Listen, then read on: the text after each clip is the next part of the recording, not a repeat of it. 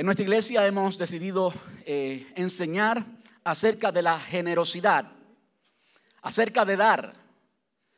Y para mí fue un poquito difícil comenzar a enseñar de esto porque la perspectiva, lo que la gente piensa es, pues ya vienen a pedirme dinero. Y lamentablemente la, la, iglesia en su mayoría cuando habla del tema de las finanzas, lo que más ha enseñado es eso, dame, dame, dame, dame, dame, dame, dame. De modo que cuando las personas en general escuchan acerca de finanzas en la iglesia y más de generosidad, pues puede ser que bloqueen su corazón. Yo les pido que abran su corazón. Eh, como he dicho en cada uno de los dos sermones que son parte de esta serie, y lo repito hoy, en nuestra iglesia hemos enseñado ya acerca de finanzas, hace dos años atrás, una serie de sermones que le titulamos manejando su dinero, el dinero de Dios, porque esa es la perspectiva bíblica. Usted no es dueño de nada, usted se cree dueño. Yo me creo dueño, pero el dueño del cielo y de la tierra, según el Salmo 24, es quien es Él. De Jehová es la tierra y su plenitud, hasta el último centavo. De Jehová es la tierra y su plenitud, el mundo y los que en Él habitan. Amén. Esa es la perspectiva bíblica. Ahí enseñamos acerca de manejando su dinero y en esa serie, y digo esto siempre porque la generosidad no es lo único que enseñamos acerca del dinero. En esa serie enseñamos cómo honrar a Dios a la hora de hacer el dinero, a la hora de ganar el dinero, a la hora de administrarlo, a la hora de disfrutarlo y a la hora de invertirlo. Así que si usted quiere el consejo bíblico, por lo menos de lo que enseñamos en nuestra iglesia acerca de finanzas, es importante que vaya a la página web y reciba allí eh, los sermones completos, de modo que eh, no es generosidad, no es lo único que enseñamos de finanzas. Ahora, dicho esto, vamos a leer el pasaje que está en nuestro, en nuestro sobre de ofrendas. Y no es coincidencia, es muy intencional que este pasaje es el versículo bíblico que está en nuestro sobre de ofrenda. Para mí, en mi opinión, después de estudiar la palabra, después de conocer la palabra y ser responsable al respecto, Creo que este versículo es clave, creo que recoge en un solo versículo la perspectiva bíblica neotestamentaria del Nuevo Testamento para la iglesia en cuanto a las finanzas. ¿Qué tal si lo leemos todos juntos? Uno, dos, tres. Cada uno debe decidir en su corazón cuánto dar y no den de mala gana ni bajo presión, porque Dios ama a la persona que da con alegría. Sonaron muy bien. Ustedes, ustedes son, están listos para radio. ¿Qué tal si lo leemos de nuevo? Uno, dos, tres. Cada uno debe decidir en su corazón cuánto dar. Y no den de mala gana ni bajo presión, porque Dios ama a la persona que da con alegría. Amén. Ayúdame a orar. Señor, te damos muchas gracias en esta preciosa mañana. Gracias porque ya no tenemos que decir tarde, decimos mañana. Gracias por esta tan grande bendición, Señor. Hoy, Señor, eh, te hemos alabado, te hemos bendecido y nos sentimos tan felices al poder hacer eso, al poder unirnos como una familia, como un cuerpo y adorarte, reconocer tu grandeza, tu hermosura, tu poder, tu excelencia.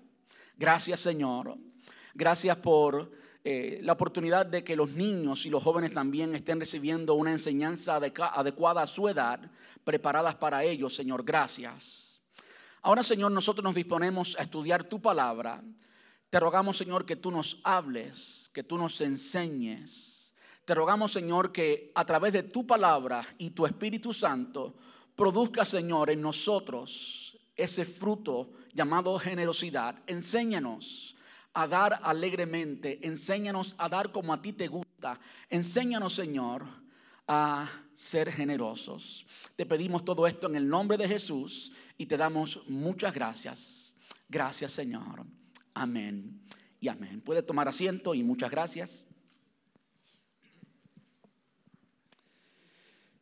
No es la primera vez, quizás, no estoy absolutamente seguro, pero quizás en cada uno de los dos sermones de la serie He hecho referencia de una forma u otra a este pasaje que acabamos de leer y he dicho que el hecho de que Dios ama al dador alegre debe ser algo que, capte nuestra atención. Lo he explicado y lo quiero explicar de nuevo, no me cansaré de explicarlo, es algo bueno y creo que la repetición es la madre de la enseñanza, así que si algo hemos aprendido de esto, eh, yo me siento muy tranquilo, muy satisfecho. Y es lo siguiente, el amor de Dios no se manifiesta de igual manera para todas las personas. Eso no significa que Dios tiene niños lindos, no. Eso significa que todas las personas no responden igual. Así como usted no ama exactamente a todo el mundo igual, Dios tampoco ama a todo el mundo igual. El hecho de que aquí se nos diga que Dios ama al dador alegre, da por entendido desde ya que es un amor único y que está hablando a la iglesia, por supuesto, el Señor, por supuesto, ama ya a sus hijos ¿Por qué razón nos diría eh, el apóstol Pablo aquí a estos cristianos en Corinto que Dios ama al dador alegre? Cualquiera pudiera decir, claro que los ama, pero no, hay algo especial en ese amor, es una forma diferente de amar. Hay una relación única, hay una relación más rica, hay una relación diferente entre Dios y un cristiano que no ha aprendido la generosidad y Dios y un cristiano que ha aprendido la generosidad. Y a ese cristiano la palabra enseña que Dios ama. Ese amor es diferente al amor de Dios que Él siente por todo el mundo. Es diferente al amor de Dios descrito o citado allí en Juan capítulo 3, versículo 16. Casi todos lo conocemos, que dice, em, em, porque de tal manera amó Dios al mundo que dio a su Hijo unigénito, ¿verdad? Dios amó a todo el mundo. La palabra enseña que Él nos amó antes cuando estábamos en nuestros delitos y pecados. Y ese amor es cierto, ese amor ágape, es el amor de Dios, pero el amor del cual se está hablando en este versículo es un amor único, es un amor que enriquece la relación y tiene que ver con la disposición que ha tenido la persona de entregar, porque eso es generosidad. Y hemos hablado mucho ya de generosidad Hemos descrito lo que es generosidad. Generosidad no solamente se mide o no solamente se expresa a la hora de dar economía, sino a la hora de entregar lo que tú eres, a la hora de entregar recursos, a la hora de entregar tiempo, a la hora de entregar amor, a la hora de entregar cariño, a la hora de entregar servicio. Todas esas son muestras de generosidad. Pero en este pasaje, y usted puede, por supuesto, estudiar el contexto, se está hablando de la generosidad expresada en las finanzas, expresada en el dinero, porque eh, esa es sin duda una expresión de la generosidad y aquella persona que ha sido generosa con sus recursos como tiempo, emociones, eh, amor, servicio, todas esas son oportunidades que Dios te da y que de una forma u otra están expresadas en las finanzas.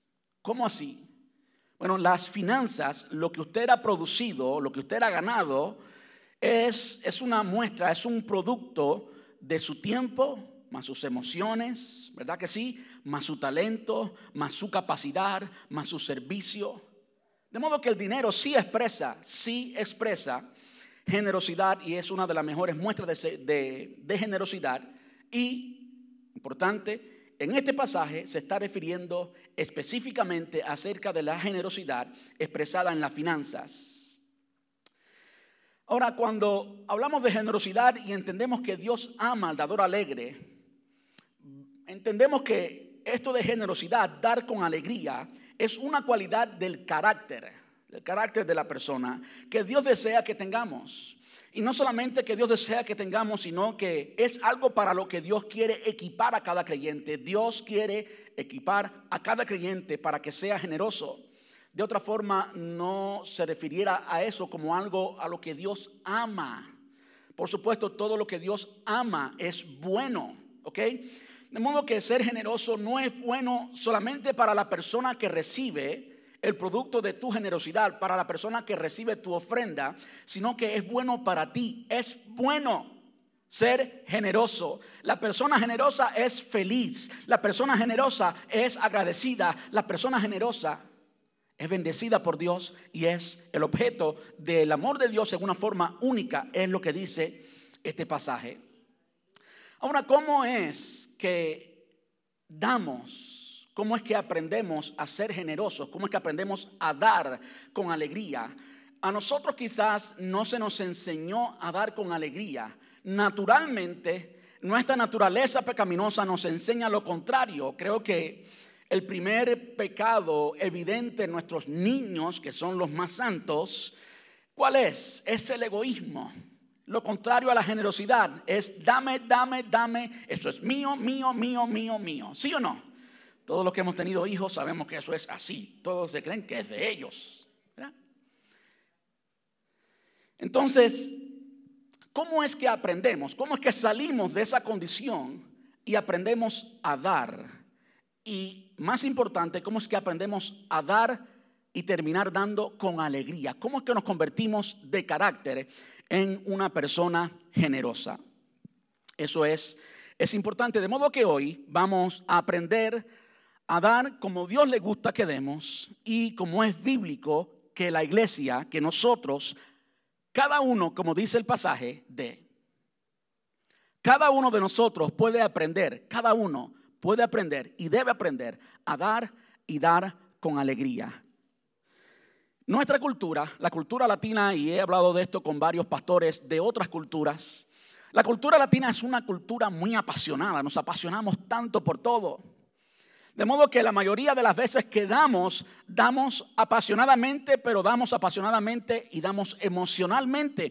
No hemos dado por convicción.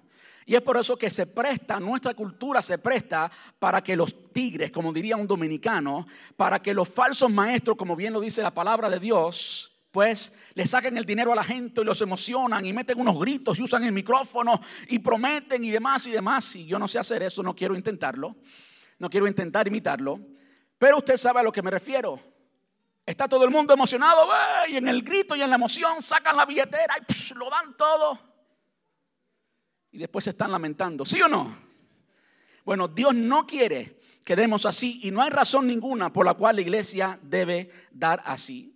Entonces, ¿cómo, en qué manera, qué metodología la iglesia eh, debe dar? Con qué metodología, en qué manera usted debe dar y debe dar a la iglesia. ¿Cuánto y cómo? ¿Cuánto y cómo? La semana pasada hablamos un poquito de cuánto, eh, pero no nos referimos exactamente a lo que nos vamos a referir hoy, de modo que es importante que la enseñanza esté completa. Quiero invitarle que vaya conmigo a 1 Corintios capítulo 16. 1 Corintios capítulo 16 versículos desde el 1 al 4.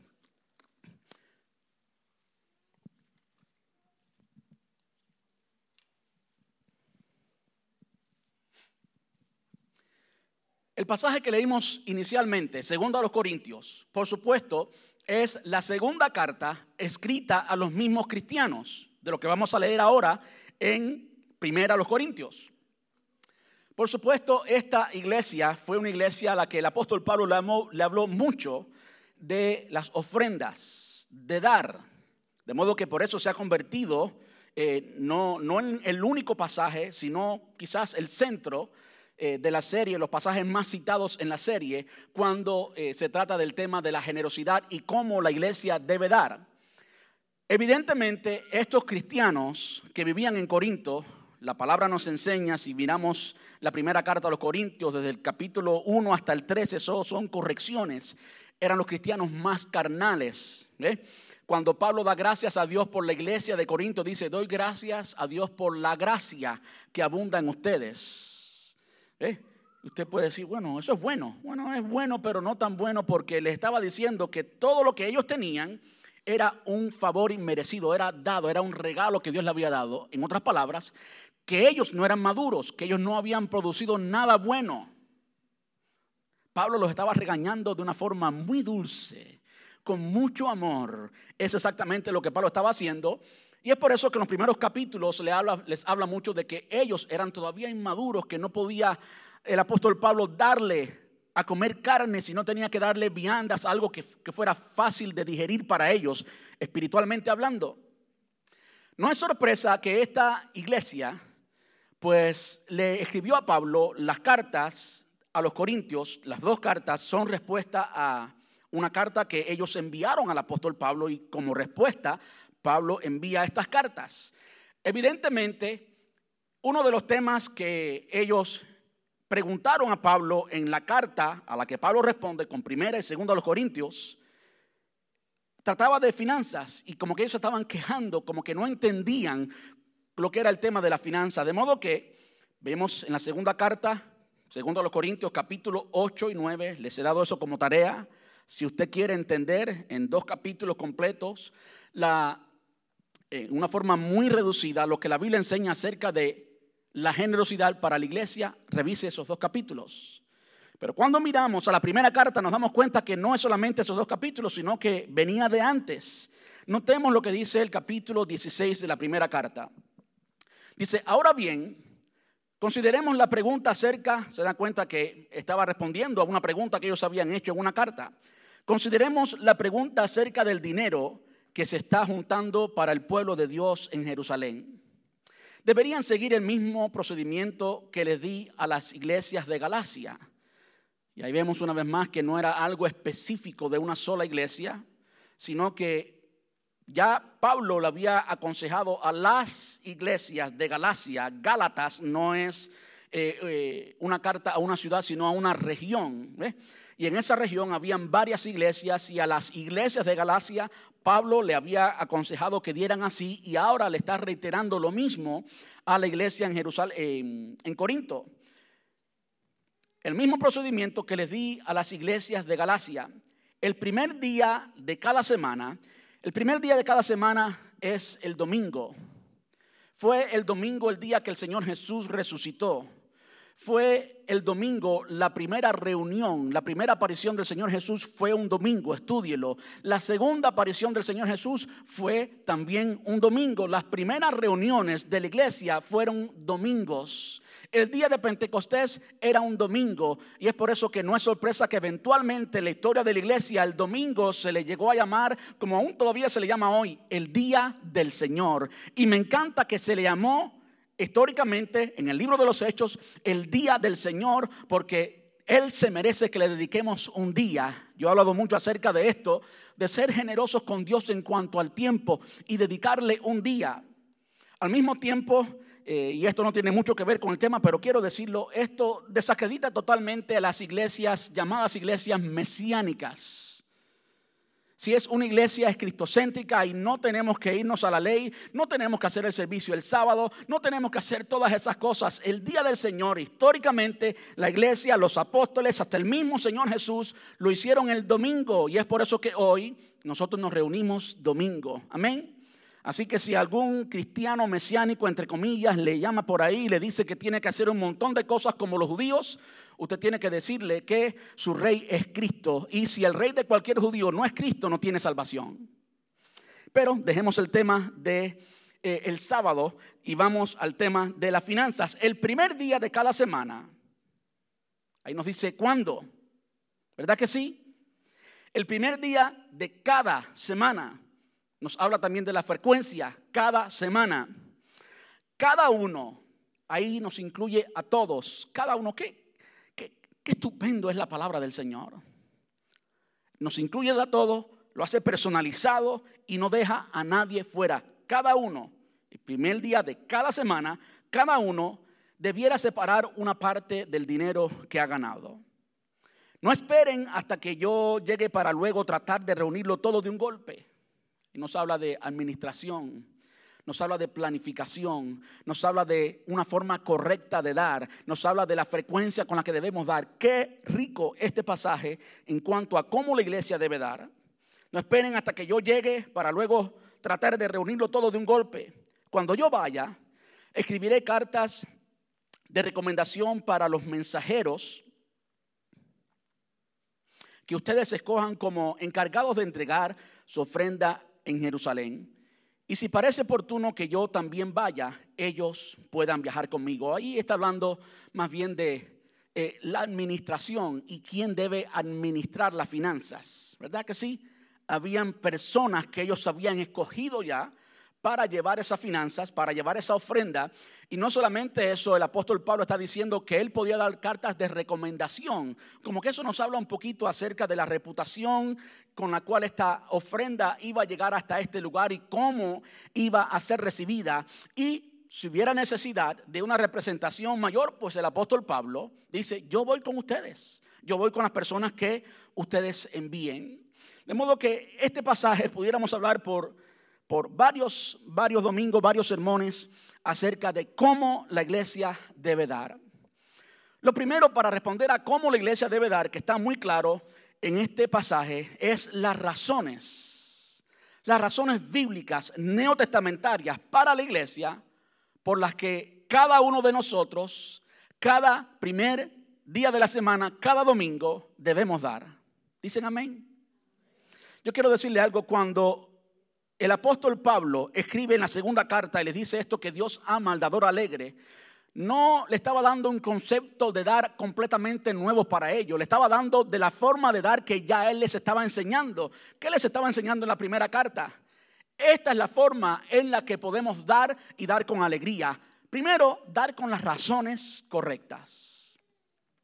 ¿Cuáles razones tenían el apóstol Pablo y la iglesia de Corinto aquí para dar? Bueno, primero, tenían razones eh, socioeconómicas, socioeconómicas. Los cristianos en Jerusalén estaban pasando por pobreza, había pobreza, había necesidad. Ahora, esta simpatía que el apóstol Pablo tenía por los cristianos en Jerusalén no era algo nuevo. Los que conocen la historia, no hace mucho estudiamos la primera parte del libro de Hechos y aprendimos cuando Pablo, después de convertido, después incluso de plantar la primera iglesia cristiana en Antioquía, él regresa a Jerusalén. Y cuando él regresa a Jerusalén, eh, los ancianos en Jerusalén, los líderes, Pedro, Juan y Santiago, y cuando digo Santiago no me refiero a Santiago, el hermano de Juan, sino me refiero a Santiago, el hermano de Jesús, que para ese entonces era anciano allí en Jerusalén. Estos líderes le encomendaron algo a Pedro, a Pedro no, a Pablo. Usted puede encontrarlo en su Biblia en Gálatas capítulo 2, le invito a que vaya allí si quiere. Gálatas 2 del 9 al 10. Gálatas 2 del 9 al 10 y dice, de hecho, está hablando el apóstol Pablo, escribiendo esta carta a los cristianos que vivían en el área de Galacia, las iglesias de Galacia, dice, de hecho, Santiago, Pedro y Juan, quienes eran considerados pilares de la iglesia, reconocieron el don que Dios me había dado y nos aceptaron a Bernabé y a mí como sus colegas. Nos animaron a seguir predicando a los gentiles mientras ellos continuaban su tarea con los judíos. Estos, eh, Pedro, Juan y Santiago, se enfocaron más en el ministerio en Jerusalén. Los que llevaron el Evangelio, de una forma muy generalizada, al mundo gentil fueron primeramente y esencialmente el apóstol Pablo y también Bernabé, por supuesto, que fue allí en el primer viaje misionero con ellos. Eh, dice, ellos nos animaron a seguir predicando a los gentiles mientras ellos continuaban su tarea con los judíos. La única sugerencia, escucha ahora por favor, la única sugerencia que hicieron fue que siguiéramos ayudando a los pobres, algo que yo siempre tengo deseos de hacer. El apóstol Pablo había tomado eh, esta, esta misión de ayudar a los pobres, la había tomado en serio desde aquel entonces que él había ido a Jerusalén. Antes de su primer viaje misionero, él había ido y había salido con ese peso. Para ese tiempo en que el apóstol Pablo fue a Jerusalén y salió con ese peso, con esa carga de los necesitados en Jerusalén, eh, pues había mucha, mucha necesidad en Jerusalén. Eh, ¿Por qué habían cristianos pobres en Jerusalén? Cuando leemos eh, en 1 Corintios capítulo 16, que fue lo que leímos eh, ahorita, dice, ahora bien, considerando la pregunta acerca del dinero que se está juntando para el pueblo de Dios en Jerusalén, de modo que podemos entender claramente que había una necesidad, que había un propósito, que había una razón, y era cubrir la necesidad de los cristianos en Jerusalén. Esa era la razón. Lo primero que podemos entender a la hora de dar y dar con alegría es que debemos dar con un propósito, un propósito divino, un propósito de Dios, un propósito justo, un propósito digno de nuestras finanzas. Y lo vemos allí. Ahora, esto de la necesidad, dar a los necesitados, es algo que todo el mundo hace. Los más pecadores de este mundo también dan a los necesitados y no son más dignos de nada de parte de Dios porque den a los necesitados. Yo no tengo absolutamente nada en contra de dar a los necesitados. Pero entendamos que dar a los necesitados eh, puede, puede hacerse incorrectamente. Y cuando estudiamos la condición, la pobreza que había en Jerusalén, vamos a entender que era justificable. Vamos a entender que no se trataba de un montón de personas vagas que estaban sentadas en sus sillones esperando que el mundo pagara sus facturas. No. Habían razones por las cuales ellos eran pobres. Lo primero que podemos entender de la pobreza de los cristianos en Jerusalén es que simplemente Jerusalén era una ciudad pobre para ese tiempo. Esta no es la Jerusalén del tiempo del Antiguo Testamento, es la Jerusalén bajo el imperio romano, es la Jerusalén bajo el yugo del imperio romano y simplemente para este tiempo Jerusalén no tenía muchas finanzas, no era una ciudad rica, era una ciudad pobre. Para añadirle a esto, Jerusalén se había convertido la meca de los cristianos. Muchos cristianos venían a Jerusalén año tras año por las fiestas judías. De modo que cuando llegaban a Jerusalén, muchas veces esos creyentes llegaban a casas de ciudadanos de Jerusalén, residentes de Jerusalén. ¿Y qué pasaba? Donde había comida para cinco, ahora tenía que haber comida para quince. Y pues eso eh, afectaba la finanza de Jerusalén. De modo que, de hecho, en este tiempo histórico, era simplemente un tiempo en que Jerusalén no tenía prosperidad, era pobre, y en podemos entender las razones por la cual era, eran pobres. Una otra razón por la cual los cristianos, específicamente los cristianos, no necesariamente los judíos o los griegos o los romanos, sino los cristianos, la iglesia era pobre, esa era, esa era la razón por la cual estaban dando, ¿verdad? La ofrenda era para los cristianos pobres en Jerusalén. ¿Por qué eran pobres? Bueno, si usted estudia eh, el Nuevo Testamento y estudia la historia, usted entiende que los cristianos eran muy perseguidos. Algunos no podían tener buenos empleos.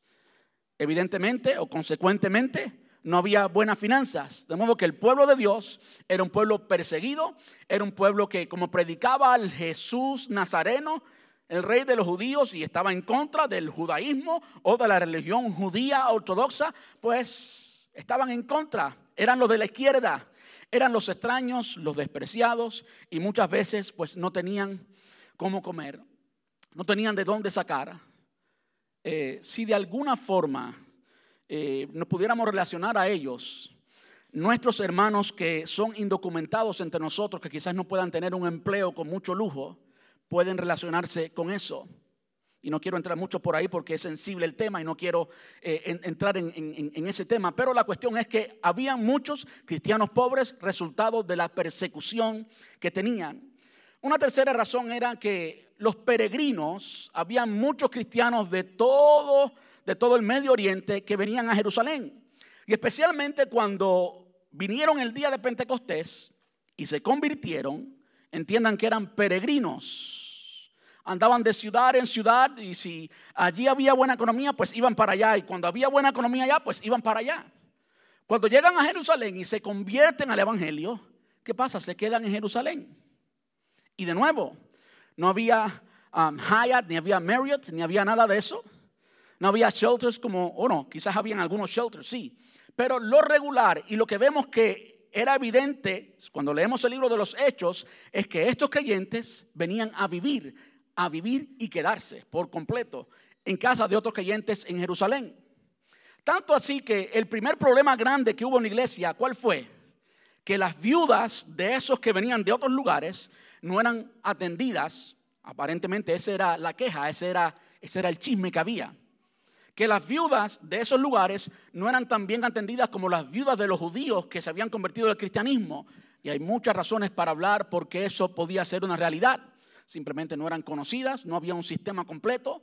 Ese fue el, primer problema de la iglesia, de modo que podemos entender por qué había ah, necesidad entre los cristianos en Jerusalén. Todos estos cristianos de todo, el, de todo el Medio Oriente llegaban a Jerusalén y de nuevo, en una casa donde comían dos, ahora tenían que comer diez y había que buscar empleo para esos extraños y cristianos menos. De modo que podemos entender por qué había pobreza, había necesidad en Jerusalén.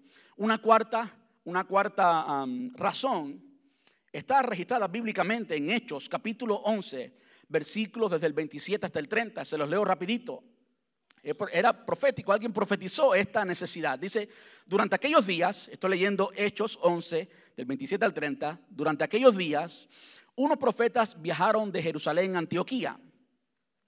Uno de ellos, llamado Ágabo, se puso de pie en una de las reuniones y predijo por medio del Espíritu que iba a haber una gran hambre en todo el mundo romano. Esto se cumplió durante el reinado de Claudio. Así que los creyentes de Antioquía decidieron enviar una ayuda a los hermanos de Judea. Y cada uno, entienda cómo se repite, y cada uno dio lo que podía. Así lo hicieron y confiaron sus ofrendas a Bernabé y a Saulo para que las llevaran a los ancianos de la iglesia en Jerusalén. De modo que la primera razón por la que vemos eh, que debemos practicar la generosidad y dar con alegría es simplemente la necesidad. Es simplemente la necesidad. Ahora usted puede pensar, y creo que entendamos las implicaciones de lo que estaba sucediendo y lo que eso tiene que ver con nuestro presente hoy. Las personas creo que son, sí, sensibles a dar a la necesidad, pero muchas veces no quieren hacerlo mediante la vía que la iglesia enseña suplir a la necesidad. ¿Qué estaba haciendo el apóstol Pablo? Estaba colectando ofrendas por todas las iglesias. Usted puede estudiarlo, va a encontrarlo por todas las iglesias, en las iglesias de Gálatas, como ya hemos visto, en la iglesia de Corinto, en la primera iglesia fundada, la iglesia en Antioquía. Por todos los lados estaba buscando ofrendas para los cristianos en Jerusalén. ¿Ok? Ahora entendamos un poquito las implicaciones de esto. Primeramente en Jerusalén habían por lo menos tres que conocemos literalmente, que ya hemos leído, que estaban allí para administrar y estaban dedicados a tiempo completo. Pedro, Juan y Santiago, el medio hermano de Jesús. De modo que tenía que haber un cuerpo gubernamental que administrara estas ofrendas, que administrara estas finanzas. Tenía que haber una junta de trustees, como se diría hoy, para manejar estas finanzas. Y esos trustees vivían, vivían dedicados, tenían un salario y parte de la ofrenda también estaba implicada en esto. En otras palabras, la ofrenda iba para suplir la necesidad de los necesitados y toda la logística que llevaba esa suplir esa necesidad. ¿Me están entendiendo? Ok. Eh, vemos que además habían razones teológicas y razones espirituales, y estas son incluso de un peso tremendo. Había una agenda divina. Dios estaba haciendo algo entre el pueblo judío y el pueblo gentil. Todos sabemos que los gentiles eran despreciados por los judíos y cuando llega el Evangelio, llega sí a través de los judíos, pero se extiende a los gentiles. Y es precisamente lo que el apóstol Pablo y Bernabé estaban haciendo. ¿Qué hacía el apóstol Pablo antes de ser cristiano? ¿Cómo se convirtió el apóstol Pablo? Persiguiendo, apresando y matando a los creyentes. Pablo era judío. Dios lo llama a predicar a los gentiles. De modo que había una agenda divina. La agenda divina era que Dios quería unir al pueblo judío y al pueblo gentil. Y una forma en la que Dios podía hacer esto, un canal, un método en el que Dios podía hacer esto, era precisamente las finanzas. Ahora los judíos estaban en necesidad y aquellos gentiles, una vez despreciados, aquellos gentiles que quizás no eran mirados de una forma correcta por los judíos, ahora iban a recibir, los judíos iban a recibir de los gentiles una ofrenda de amor. Como que Dios estaba haciendo algo en el corazón de estos dos pueblos y uniéndolo, como bien dice el apóstol Pablo, para que los dos pueblos se unieran y sean uno.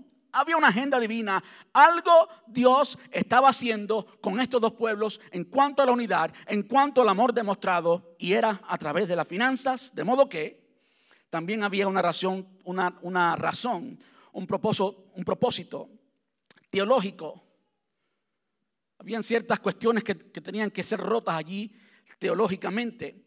No solamente de eso, y quiero que presten atención a esto, sino que esto de dar se convirtió en la iglesia primitiva en parte del carácter, parte de lo que caracterizaba la experiencia cristiana, de nuevo, en cada reunión, la experiencia de cada uno, en cada reunión, el primer día de la semana, la experiencia de cada uno.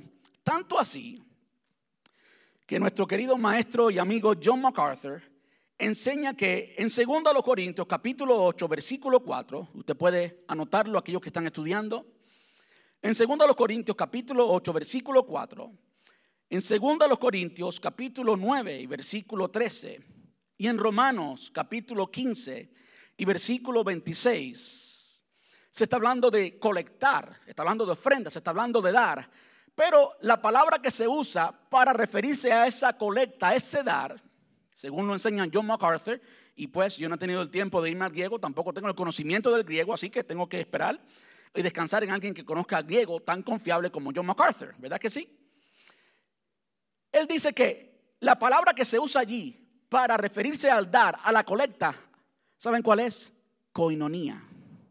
Los que conocen la palabra, coinonía significa eh, compañerismo, significa intimidad, significa compartir. El compartir de cada creyente, cada primer día de la semana, estaba caracterizado, ese compartir esa intimidad estaba caracterizado, ¿por qué? Por las finanzas, por las ofrendas. Y eso es bueno, eso es agradable, eso agrada a Dios y te convierte a ti en una persona generosa. Eso es motivo de alegría.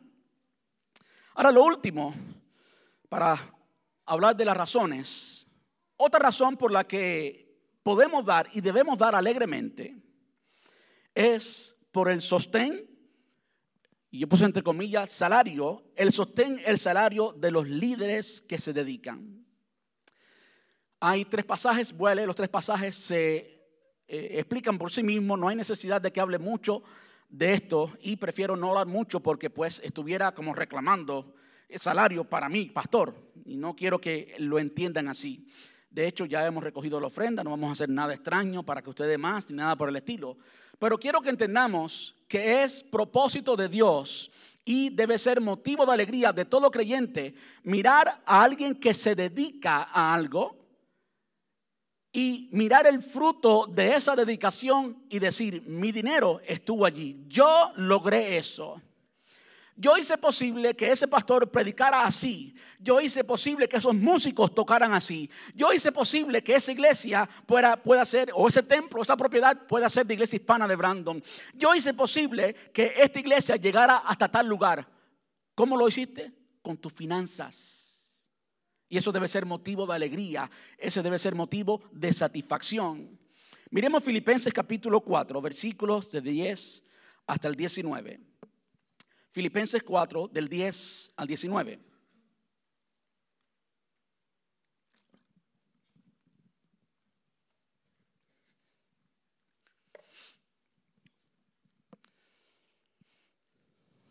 Este pasaje es uno de los pasajes menos entendidos en cuanto a las finanzas y muchas veces sacado totalmente de contexto. Si usted ya lo ha examinado un poquito, simplemente por lo que hemos dicho, usted sabe que ahí está Filipenses 4.13.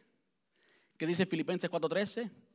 Todo lo puedo en Cristo que me fortalece. Y nos encanta decir eso, pero no sabemos el contexto de por qué Pablo estaba diciendo eso.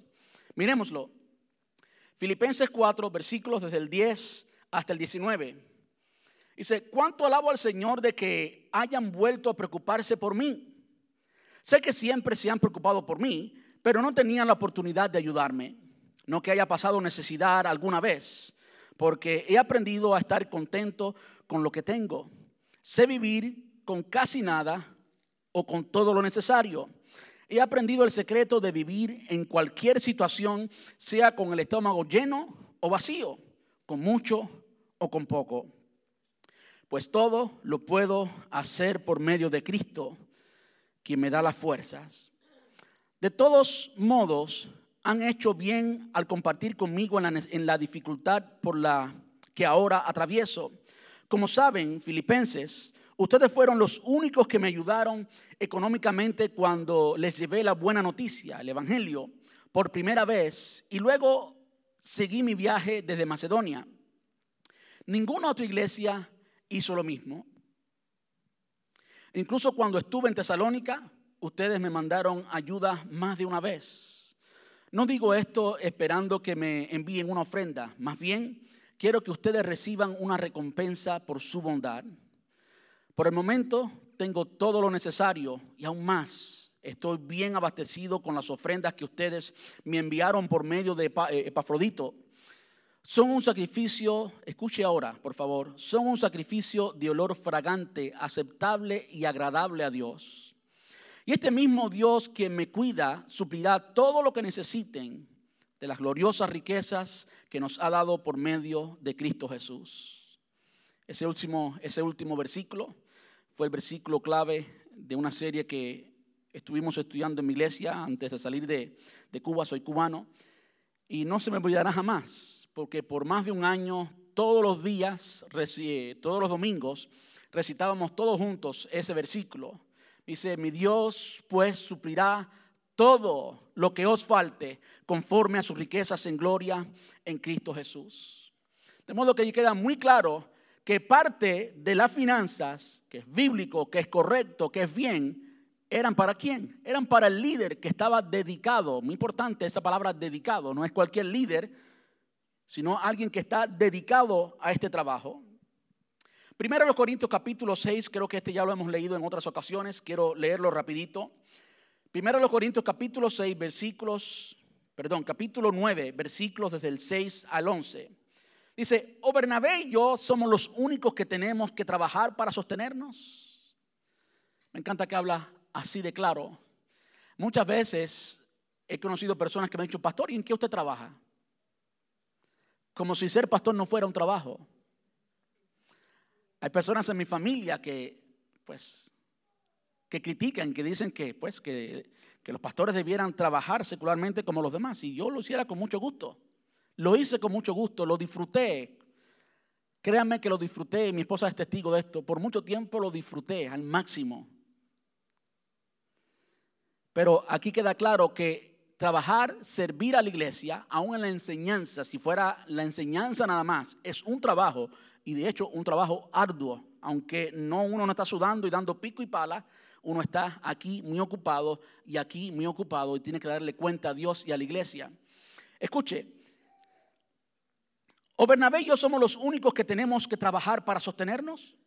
¿Qué soldado tiene que pagar sus propios gastos? ¿Qué agricultor planta un viñedo y no tiene derecho de comer de su fruto? ¿A qué pastor eh, de cuida de su rebaño de ovejas no se le permite beber un poco de la leche? ¿Expreso meramente una opinión humana o dice la ley lo mismo? Porque la ley de Moisés dice, no le pongas bozal al buey para impedirle que coma mientras trilla el grano. ¿Acaso pensaba Dios únicamente en bueyes cuando dijo eso? ¿No nos habla a nosotros en realidad? Claro que sí. Se escribió para nosotros a fin de que tanto el que ara como el que trilla el grano puedan esperar una porción de la cosecha. Versículo 11.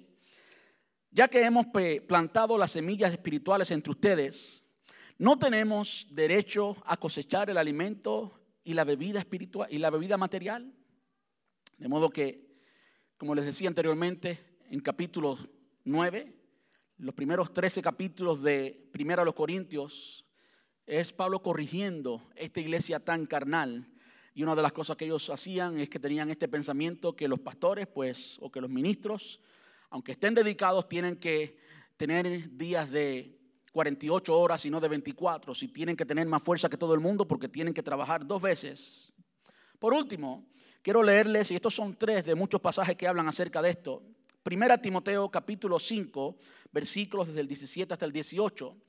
Y esta carta es una carta a un pastor, no es una carta a una iglesia, es una carta personal, es una carta pastoral eh, que Pablo le escribe a quien terminó siendo como un hijo para él, Timoteo. Y le dice, los ancianos que cumplen bien su función deberían ser respetados y bien remunerados. En particular los que trabajan con esmero tanto en la predicación como en la enseñanza. De modo que es bíblico. Y no, a mí no, no, me tiene que dar ninguna vergüenza porque la palabra de Dios lo dice. Tanto los que trabajan en la predicación y en la enseñanza, porque es un trabajo. Ahora, si usted tiene la versión Reina Valera y si tiene básicamente creo que cualquier otra versión, dice que los ancianos que cumplen bien su función, de modo que está hablando de la eficiencia con la que algún anciano, algún pastor, la palabra anciano eh, en el Nuevo Testamento, anciano, pastor, presbítero, obispo, es exactamente lo mismo, es un pastor. Simplemente son diferentes palabras para referirse a la misma función y cambia la palabra, depende del contexto, pero las funciones son exactamente las mismas. Y podemos aprender aquí que hay ancianos que están dedicados a tiempo completo y hay ancianos que no están dedicados a tiempo completo. Y de los que están dedicados a tiempo completo, hay algunos que trabajan muy eficientemente y otros no trabajan muy eficientemente. Y lo que dice aquí es que deben ser tenidos por doble honor. ¿Usted sabe lo que significa doble honor? Doble paga es lo que significa. Eh, así lo dice, por ejemplo, la traducción en lenguaje, lenguaje actual. Cuando alguien trabaja con eficiencia y se dedica totalmente a esto, dice el Señor, no digo yo, y no estoy reclamando que me paguen nada más ni nada por el estilo, simplemente estoy explicando la palabra de Dios, que es mi responsabilidad, que deben ser tenidos por doble honor, por doble paga, que se le pague bien. pues la escritura dice, de nuevo, lo que ya dijo anteriormente en Corintios, no le pongas bozal al buey que, eh, que trilla para impedirle que coma mientras trilla el ganado. Y dice también, los que trabajan merecen recibir su salario. Que bueno, que la nueva traducción viviente habla del salario, porque eso ayuda a entender lo que es correcto. Cuando usted sabe que está dando para un fin correcto, para un fin bíblico, para un fin eh, que lo amerita, pues usted da con alegría, usted es libre para dar, ¿verdad que sí? Y me encanta que aquí dice salario.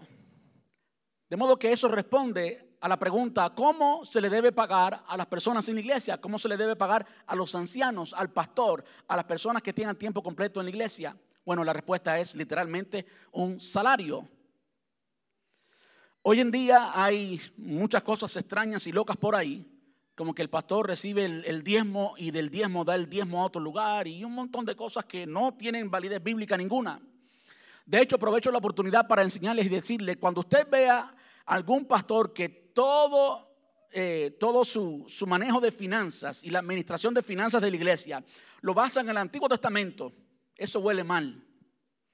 Porque nosotros no vivimos en el Antiguo Testamento, aunque es útil, es palabra de Dios, tiene una utilidad, nos enseña, toda la palabra de Dios es útil para enseñar, para redarguir, para instruir en justicia, a fin de que el hombre de Dios sea completo, sea perfecto, enteramente preparado para toda buena obra. Pablo lo dijo, pero si usted va al Antiguo Testamento, usted va a encontrar muchas razones que no son aplicables al presente. Y yo me reía la semana pasada cuando preparaba el otro sermón, porque hay muchos hermanos que me han dicho, pastor, yo quiero que venga a mi casa para bendecir mi casa, dedicar mi casa al Señor.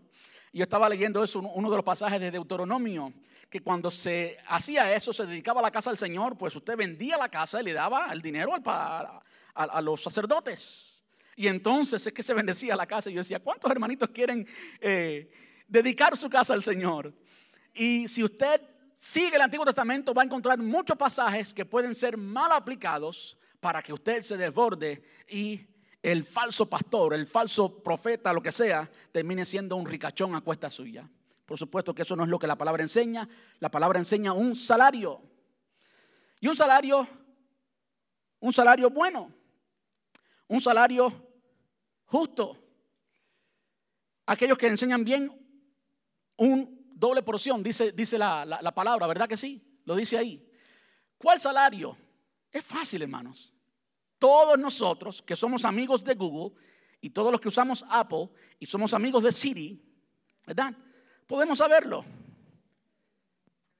Siri, what is the median salary of a pastor in US?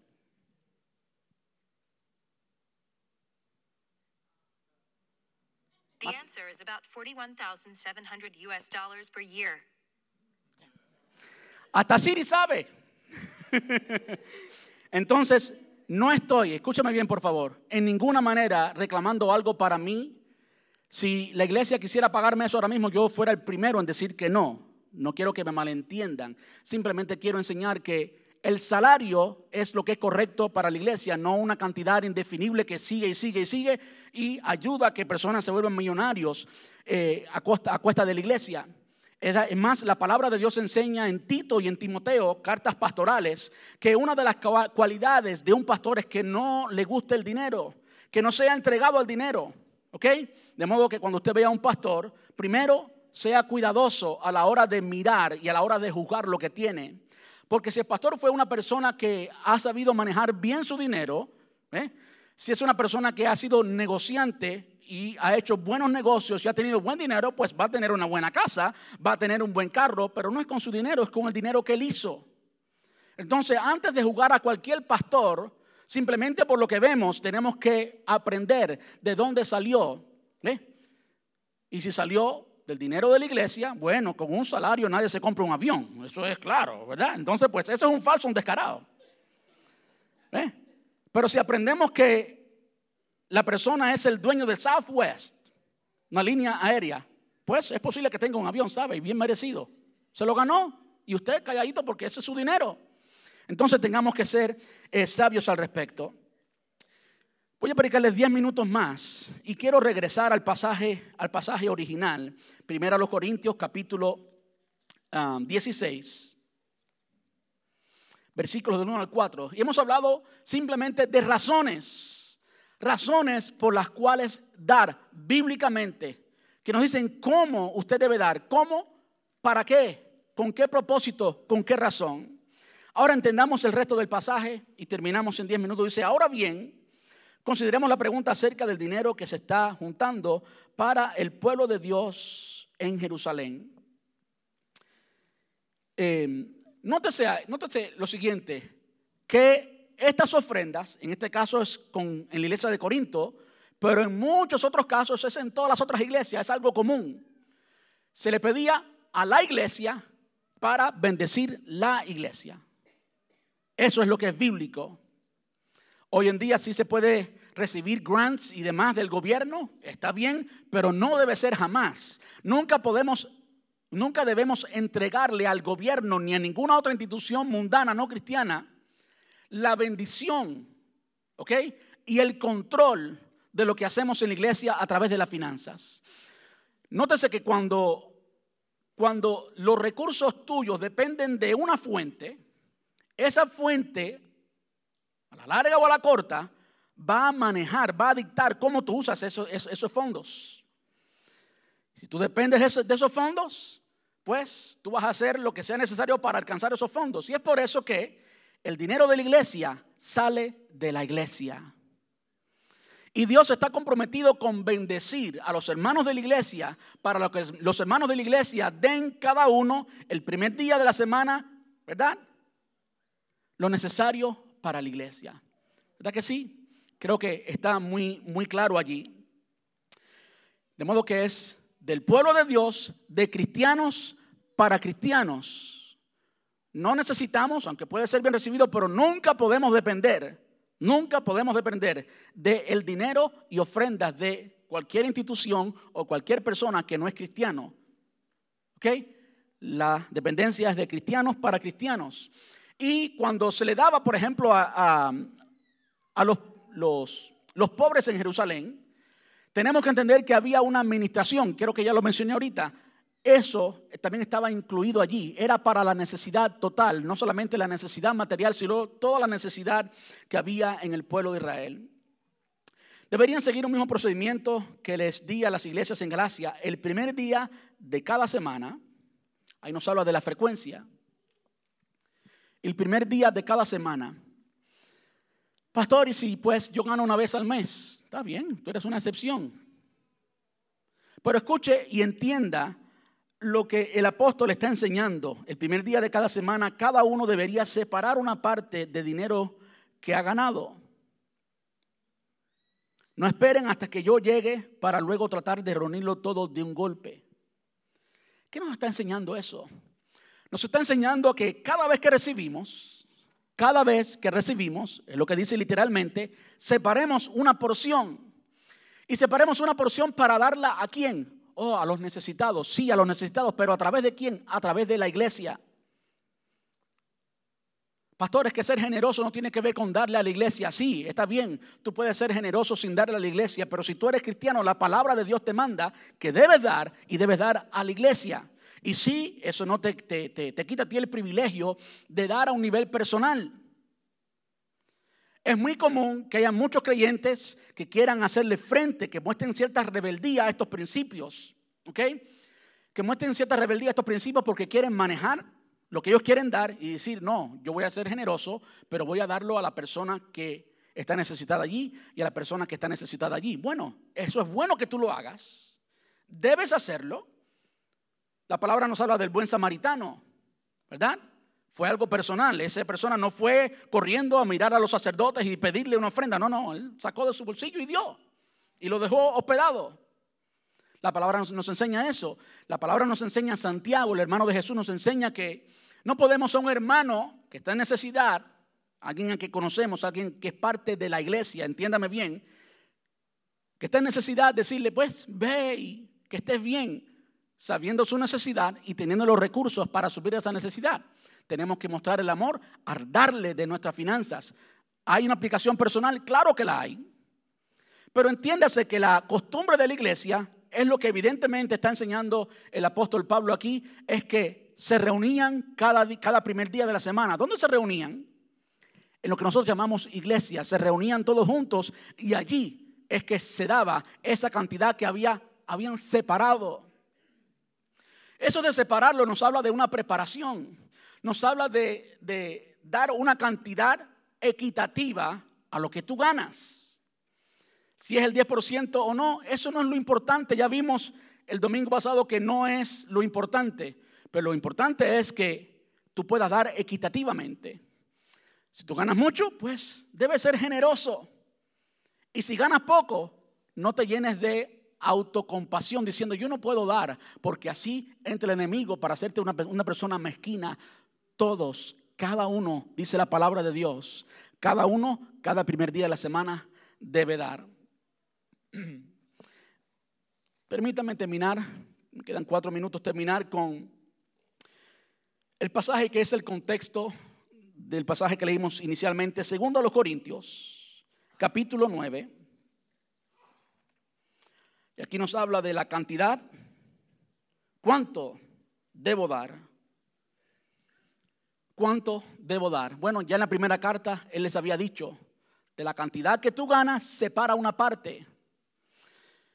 Yo estuve a punto, a punto de nombrarle a este sermón, Dios es Dios y no un mendigo. Y no lo nombré así porque quizás era un, poco fuerte, pero la realidad es que Dios es Dios y no un mendigo. A Dios le place, a Dios le place cuando tú separas. Desde que lo ganaste, eso se llama buena administración, eso se llama ser buenos mayordomos, eso se llama budgeting, eso se llama eh, presupuesto hay un presupuesto para esto, hay un presupuesto para aquello, y uno de los presupuestos debe ser para dar. Sí, para dar a la iglesia y para dar a lo personal, pero debemos separar parte del dinero para dar. ¿Cuánto? Proporcionar a lo que ganaste. Miren, segundo a los Corintios capítulo 9, versículos del 7 hasta el 8, y con esto terminamos. Recuerden lo siguiente, un agricultor que siembra solo unas cuantas semillas obtendrá una cosecha pequeña. Pero el que siembra abundantemente obtendrá una cosecha abundante.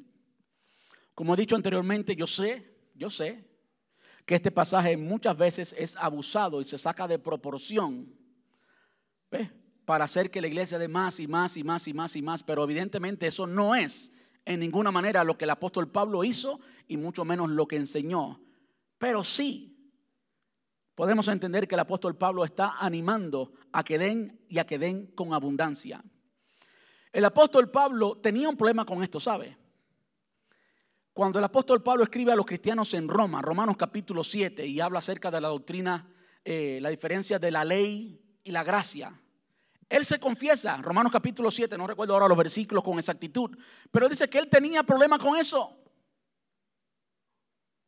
Vemos después cuando conoce a Cristo cómo Él dice que Él siempre tiene deseo de dar a los pobres, que Él se convirtió en una persona generosa. Y vemos cómo Pablo por años, cuando escribe a los cristianos aquí en la segunda carta, y usted estudia el contexto del capítulo 8 y 9 de la segunda carta, se va a dar cuenta cómo hacía un año Él estaba levantando esta ofrenda para los cristianos en Jerusalén. Eso nos habla de la pasión que había en el apóstol Pablo de suplir esta necesidad y suplirla totalmente. En, en, una parte él dice, Si es poco, yo ni voy. Si es poco, yo ni voy. El apóstol Pablo no está manipulando, el apóstol Pablo simplemente está animando a que los cristianos demos y demos con generosidad, demos significantemente. ¿Por qué podemos darle con alegría a un mesero, una mesera cuando hace un buen trabajo y nos trató bien en un restaurante y a Dios le, le damos menos que eso? ¿Merecerá Dios menos que eso? ¿Será el trabajo que se hace en la iglesia menos digno? ¿Será el propósito general de lo que Dios quiere hacer con cada congregación menos digno? ¿Será la necesidad que suple la iglesia menos que la de un mesero? Dios es Dios y no un mendigo. Recuerden lo siguiente, Segundo a los Corintios capítulo 9 versículos del 7 al 8. Un agricultor que siembra solo unas, unas cuantas semillas obtendrá una cosecha pequeña. Pero el que siembra abundantemente obtendrá una cosecha abundante. Cada uno debe decidir en su corazón cuánto dar. Ahí está la regla. No dice un por ciento. Tú decides cuánto dar. Y no lo den de mala gana ni bajo presión. No des emocionalmente porque alguien te manipuló, no. Dalo de corazón, dalo porque quieres, dalo porque amas la obra del Señor, dalo por todas las razones que vimos inicialmente, incluyendo el salario de las personas en la iglesia. Quiero decirle un poco, algo más acerca de esta cuestión de los salarios. ¿Ustedes saben por qué los salarios son necesarios? Porque es necesaria la dedicación. Es necesaria la dedicación. Yo le animo a que usted revise cualquier iglesia, cualquier iglesia, cualquier pastor que no se dedica, que no se dedica a su iglesia, no va a crecer, no va a ser un trabajo de excelencia, va a dar una enseñanza quizás mediocre. Y si es un excelente expositor, quizás sea excelente en la exposición, pero en otra área, quizás en la administración, va a ser pobre y va a dejar de cumplir la gran comisión. ¿Por qué? porque no se pudo dedicar. En la medida que las personas se pueden dedicar, ¿por qué usted puede escuchar un programa de radio de David Jeremiah ahí entender que es excelencia, pura excelencia lo que sale por allí? Porque el hombre está dedicado, no solamente la experiencia que tiene, sino es que está dedicado. ¿Por qué usted puede escuchar algo bueno de Rabbi Zachariah? Porque no tiene otra cosa en que pensar. No tiene que pensar en qué van a comer sus hijos o, su esposa o si se paga el mortgage o no. No, no, no, no. Él está enfocado en algo. Lo demás, el Señor tiene cuidado de eso. Y eso es necesario para poder obtener excelencia, para poder entregar algo de calidad y entregárselo al Señor. Y cuando usted da, incluyendo dar a la, a la iglesia y sí también para los salarios, Usted está facilitando que haya excelencia en la iglesia. Usted está facilitando que haya entrega usted está facilitando que el sistema de la iglesia sea un sistema que funcione. Vale la pena dar con alegría para el Señor. Cada uno debe decidir en su corazón cuánto dar y no den de mala gana ni bajo presión, porque Dios ama a la persona que da con alegría. Y termino con el mismo versículo que terminamos el domingo pasado. Dice, y Dios, y Dios proveerá con generosidad todo lo que necesiten. Entonces, siempre tendrán todo lo necesario y habrá bastante de sobra para compartir con los otros. Ese es el plan de Dios. Esa es la economía de Dios para la iglesia. ¿Qué tal si nos ponemos en pie?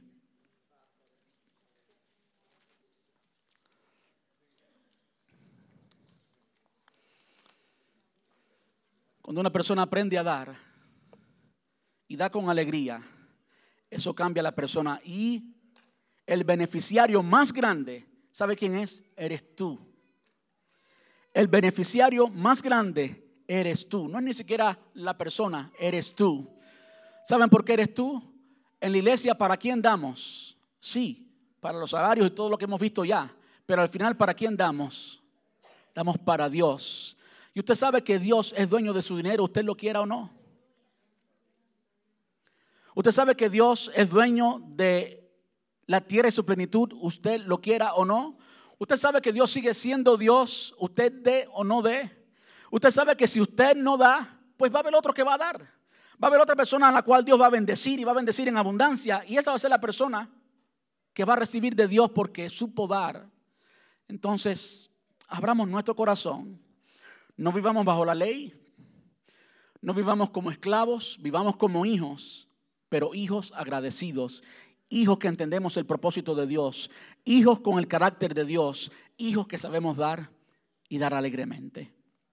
Amén. Ayúdame a orar. Señor, te damos muchas gracias una vez más en esta preciosa tarde, Dios. Padre, yo he enseñado lo que entiendo que tu palabra nos enseña, he enseñado lo que tú quieres que enseñar en esta mañana, Señor. Yo quiero rogarte por mis hermanos y mis hermanas, Señor, que todavía están debatiendo entre una cosa y la otra, Dios. Y quiero rogarte que tu Espíritu Santo ministre a cada uno según la verdad en tu palabra, el mismo Espíritu que la inspiró, que habita en nosotros y que está comprometido a suplir todo lo necesario. Que ese mismo Espíritu nos ministre y nos enseñe, Señor, a dar y dar con alegría, dar la cantidad correcta, con la frecuencia correcta, en la manera correcta, para que tu reino, Señor, llegue a todos los rincones de esta tierra. Te damos muchas gracias. En el nombre de Jesús, tu Hijo amado. Gracias, papá. Amén y amén.